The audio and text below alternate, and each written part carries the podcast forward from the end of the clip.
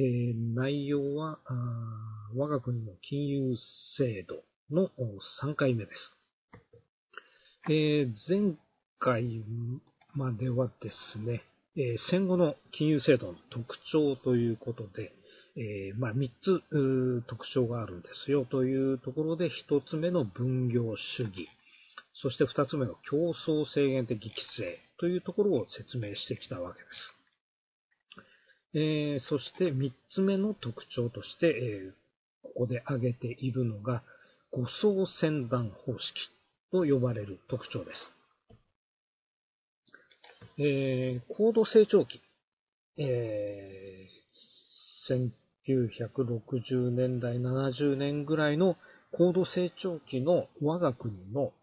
金融行政というのはですね、その明確なすでに存在しているルールに従って一律に、えー、行うというよりはですね、当局、えー、まあ、金融当局という意味合いですけれども、当時の金融当局は大蔵省銀行局というところが中心でありました。で、その当局が個々の金融機関に対して裁量的な監督や指導を行うということ。つまり、法律に基づかない監督指導、指導これを、ま、行政指導というふうに言っていたわけですけれども、この行政指導に基づく規制というものが中心でありました。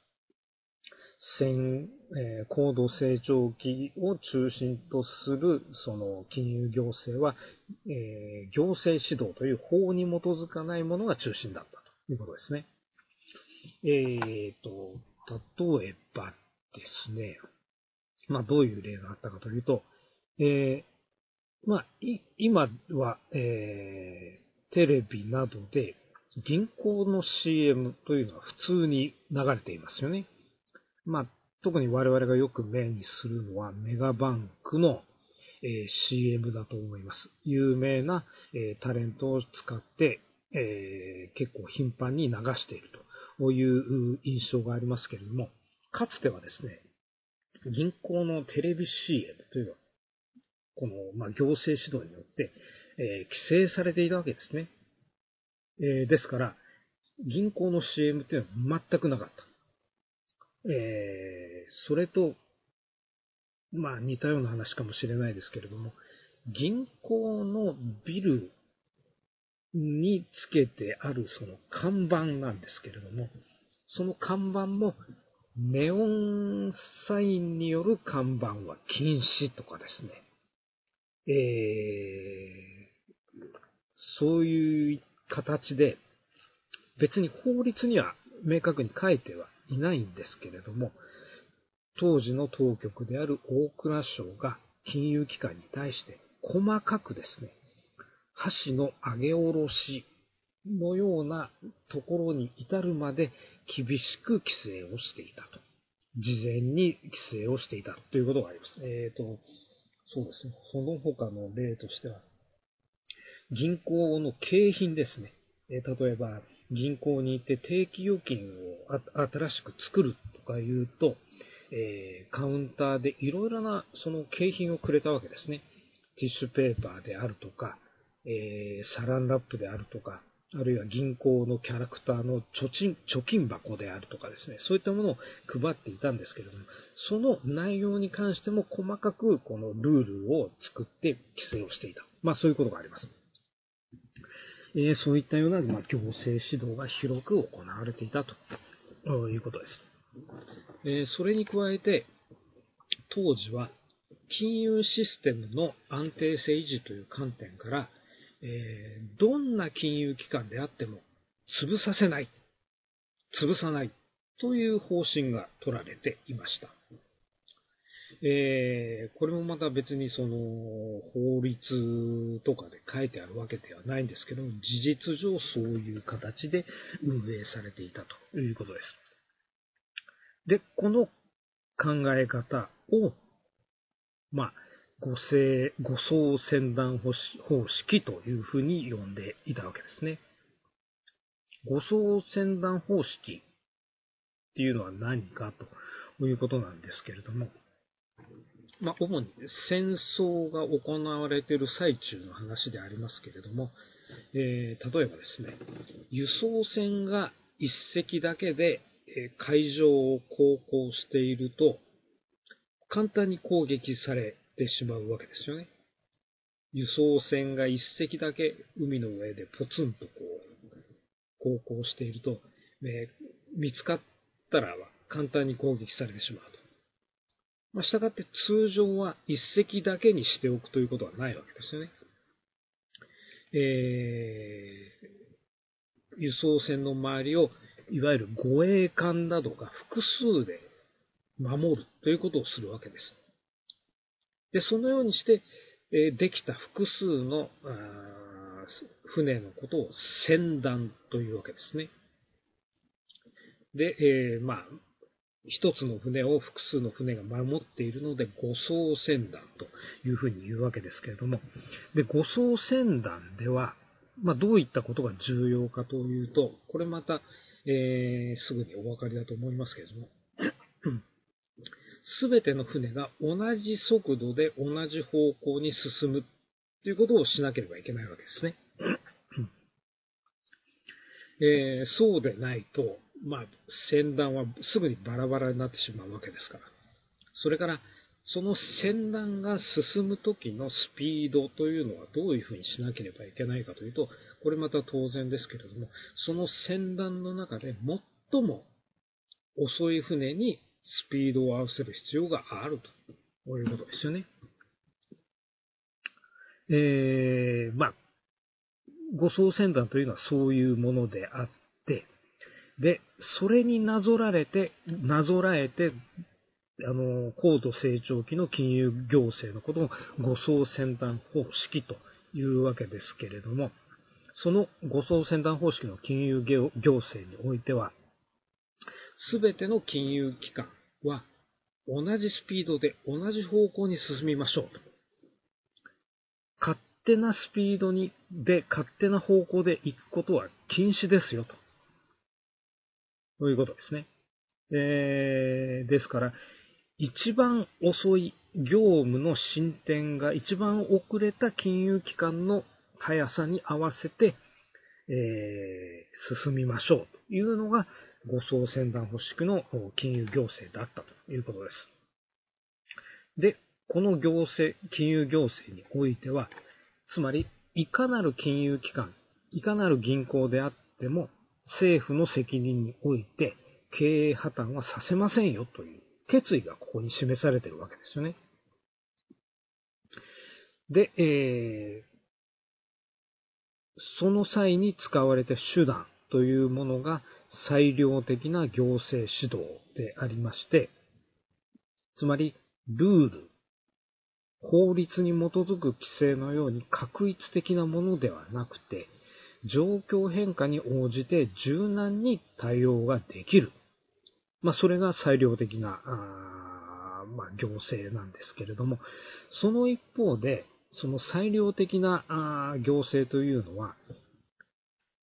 不透明で外部からは分かりにくいというところがあったわけですね。したがって、密室行政だという批判も受けたということがありました。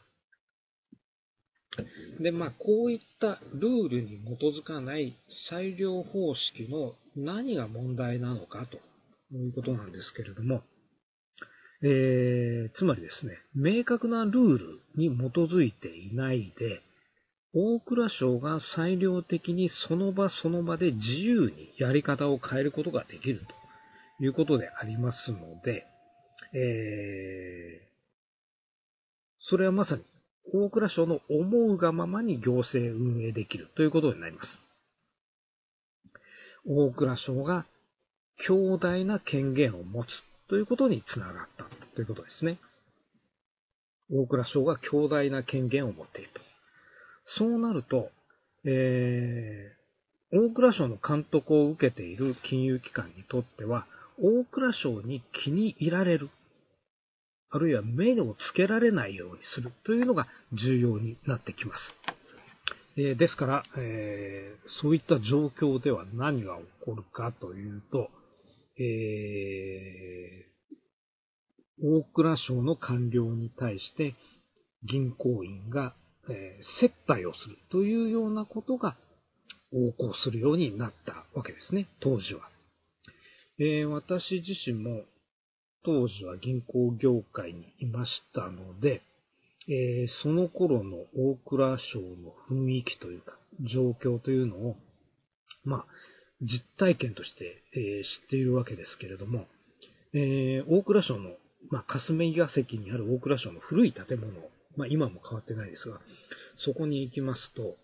えー、廊下にはですね、えー、金融関係者とおぼしき人々、あるいはそれ以外の得体の知れない人々がですね、たくさんいるわけですね。えー、大蔵省の官僚以外の外部の人がたくさんいると。で、みんな何をしてるかというと、あの、自分の目当ての官僚の、まあ、時間が空くのを待ってるわけです。廊下で。で、えー、その官僚に会えたら、その、週末の宴会のセットとか、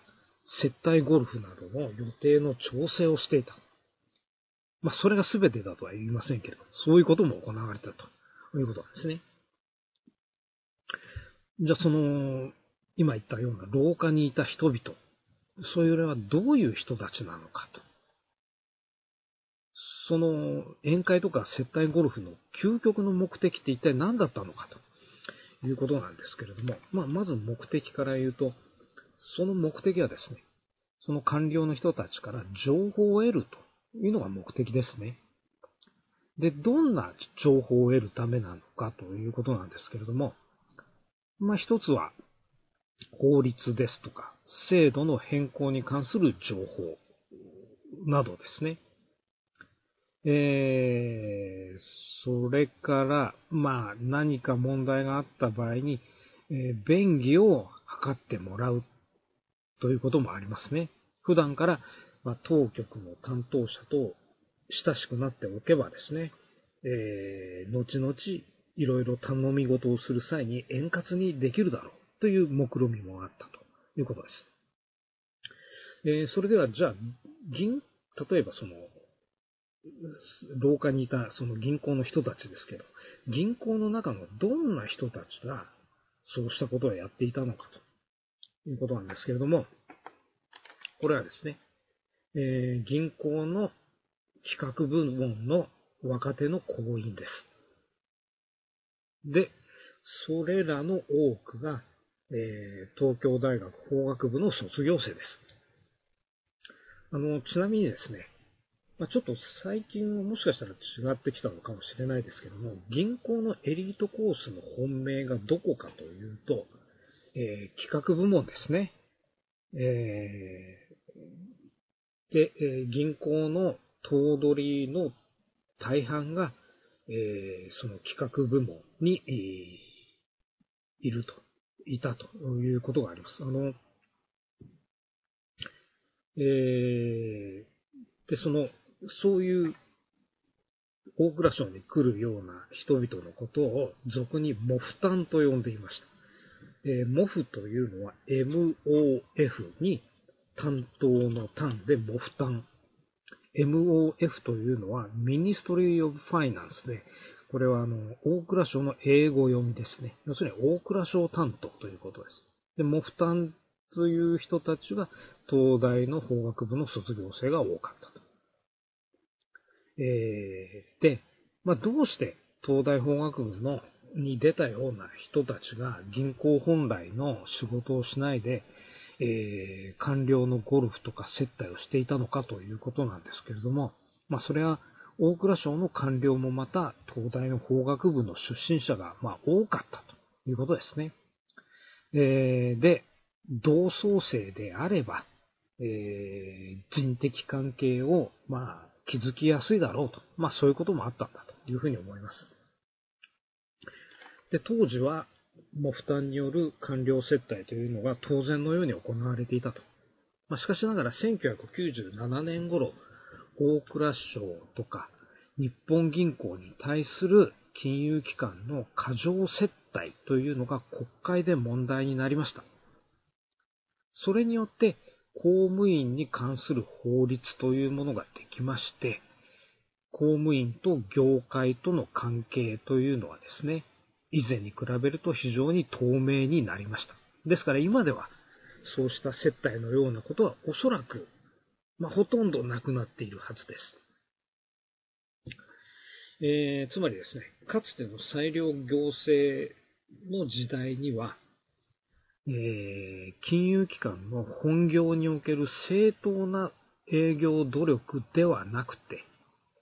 接待のような裏の努力によって、業界におけるより良い位置を得るというような可能性もまああったわけですけれども、まあそういったことはですね、当然ですけど望ましくないわけですよね。で、今ではそういう裁量行政が変化して、ルールに基づく行政というものに変わってきている。以前のようなことはなくなってきているということであります。ですから、この、えーと、戦後の金融制度の特徴の一つである、えー、誤送船団方式という金融行政というのは今はありません。えー、ですから、まあ、あのー、今はですね、時代の流れに遅れてしまってついていくことができないという金融機関がもし存在したならば、今はもう大蔵省によってそれは助けてもらえない。経営面で大きく取り残されてしまうかもしれないという状況になっていますよ、ということで、えー、あります。